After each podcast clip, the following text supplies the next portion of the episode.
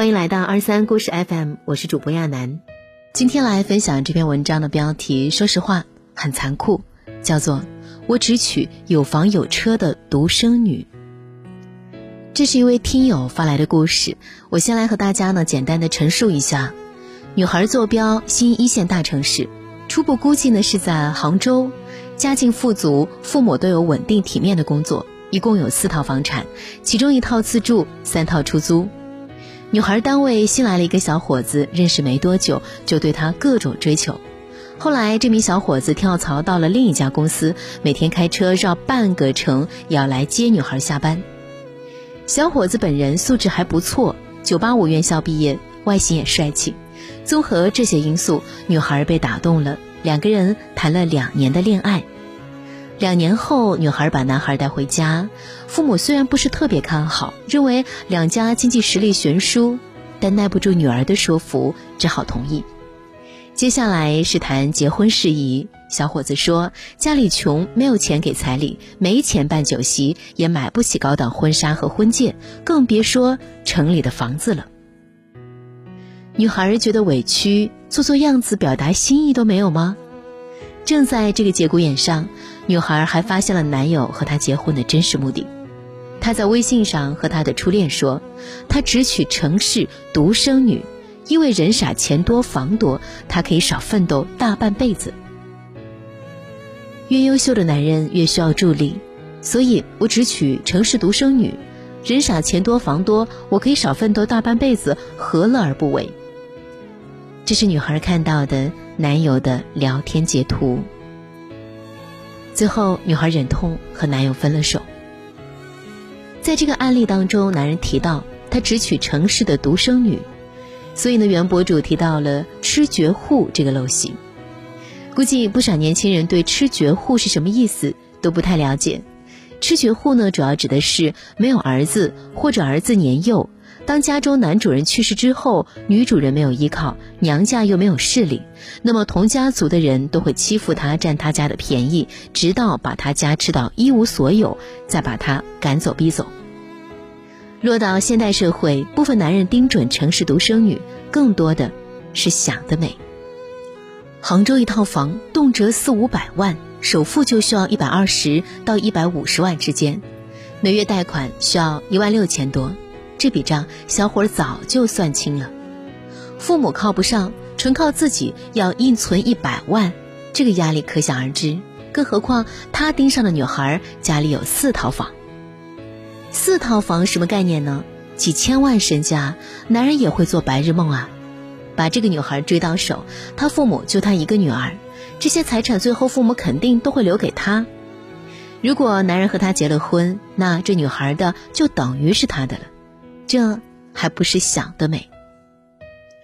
改变了主意，那个男生说了一段话。他说：“我寒窗苦读十多年，费尽努力考高分，就是想脱离农村，在大城市扎根，过上好生活。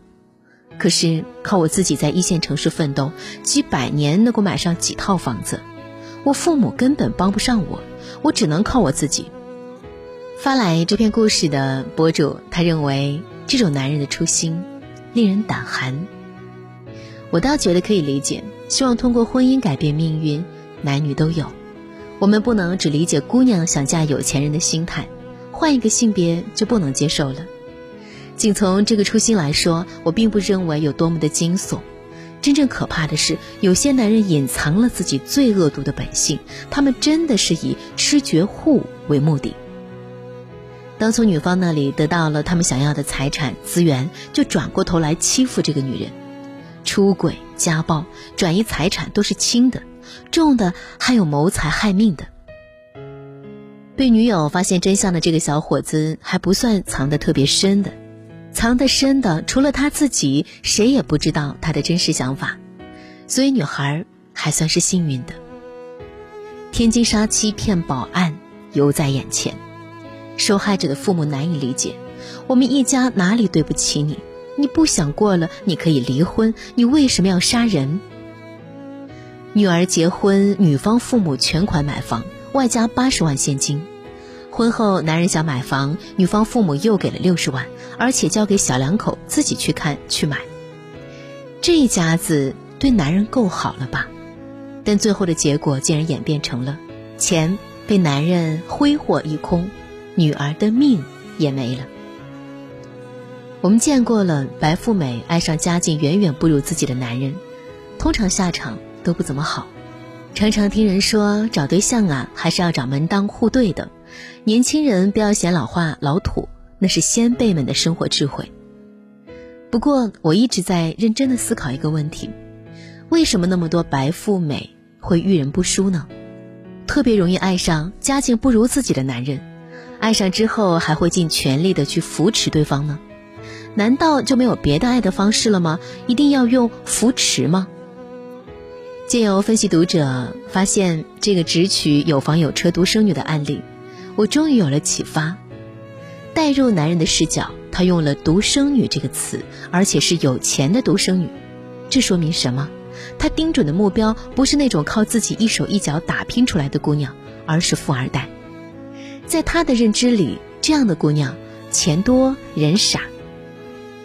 我不评价他的这个认知是对是错。我只是想让所有为人父母，或者是未来可能为人父母的朋友，都能够听一听、看一看。你辛辛苦苦赚钱富养你的女儿，让他们拥有良好的修养、出众的才艺，甚至接受了高等教育，但还是有人说你养出来的闺女是傻。你生气吗？生气之余，你是愿意纯粹指责渣男骗子太多，还是你也愿意反思反思？你的教育，我已经知道很多类似的案例都有一个共同的特征：好多女孩对金钱的概念尤为淡薄，甚至完全没有接受过一丁半点的财富教养。我有个女听众，家境很好，父母从小都很宠她顺她，只要她开心，什么都好。她找的老公工资比她略高，但出身贫寒。她的父母都是善良的人，并不要求男方一定要有钱。反正他们家也不缺钱，只要对方人品好，对她好就行。为了让女儿继续过养尊处优的日子，尽管她的收入只有六千多，但是父母给了一套房、一辆车，外加还给了一张五十万的卡。婚后，家里的钱全是丈夫在管。丈夫说做生意需要资金周转，还让她把房产抵押，前前后后拿出去两百多万。但生意不好，一直处于亏损状态。她还安慰丈夫：“做生意肯定有亏有赚，不要紧，不赚钱我们过普普通通的小日子也是可以的。”哪知道晴天霹雳在后面等着她呢？